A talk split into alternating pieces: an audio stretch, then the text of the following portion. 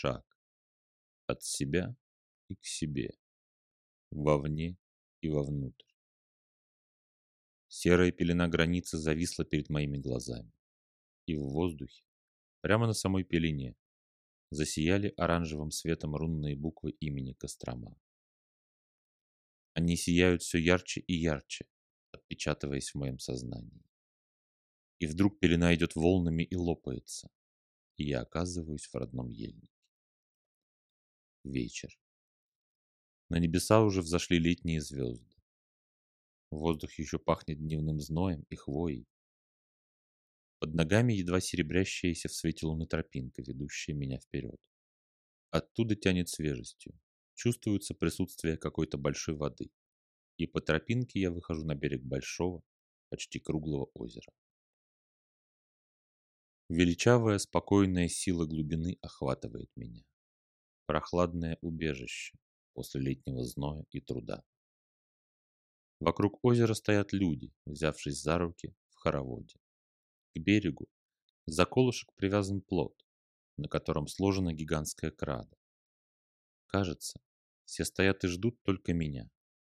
Я подошел к плоту, отвязал веревку от колышка и оттолкнул шестом плот от берега.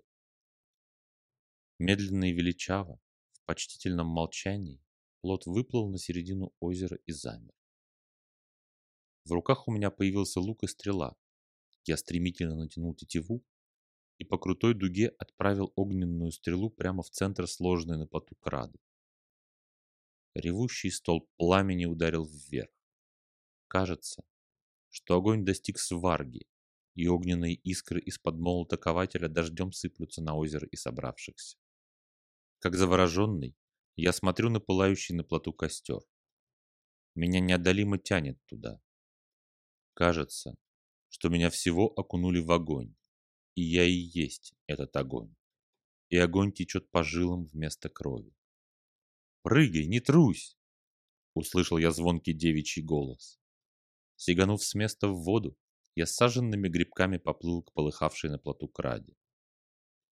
Даже за несколько метров от плота ощущался сухой и мощный жар. Кажется, даже сама вода нагрелась. Выбравшись из воды на плот, я мгновенно высох от распространяемого крадой жара. Огонь и вода. Вода и огонь.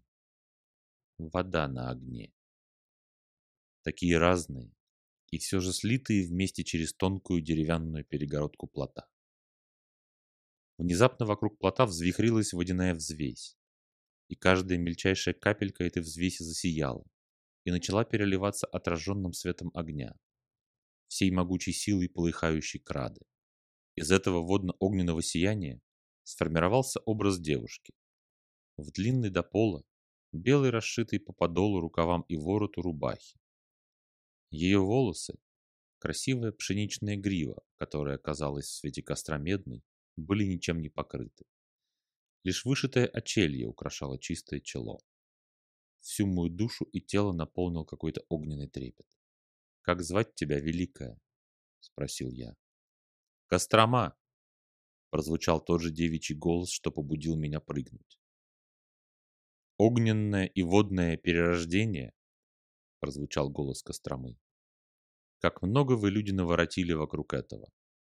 И мало кто из вас задумывается, что огонь на воде – это огонь твоего сердца, который ведет тебя по бурным водам жизни.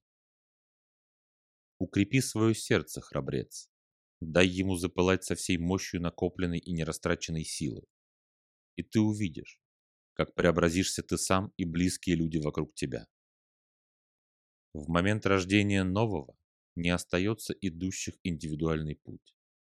У вас всех одна задача – помочь родиться новому миру и смочь самим родиться в него.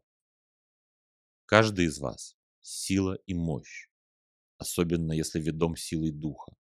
Но вместе ваша мощь умножится многократно.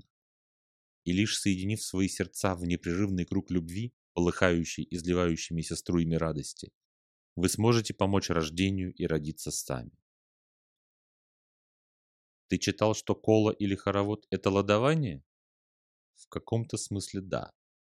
Но прежде всего, это огненная связь сердец, обновляемая каждый раз, когда вы кружитесь в коло. И струи радости из ваших сердец образуют мощные потоки, которые истекают от вашего хоровода во все стороны, ко всем живым и чувствующим. Ничего не напоминает? Ваша задача на самое ближайшее время – единить свои сердца друг с другом, соединить пламень ваших сердец в великую цепь любви, которая окутает и замкнет собой вас, ваших близких, и помчится дальше, снося все преграды и окутывая каждого и возжигая его сердце. Во мне все взорвалось. В груди поселилась такая радость. Тело, кажется, состоит из искрящихся шариков или капелек воды, а в каждой капельке как огонек горит. И чувство чистоты, такой звенящей, хрустальной чистоты, как будто я раньше не умел дышать всю жизнь. И вот, наконец, в первый раз вдохнул чистый горный воздух полной грудью.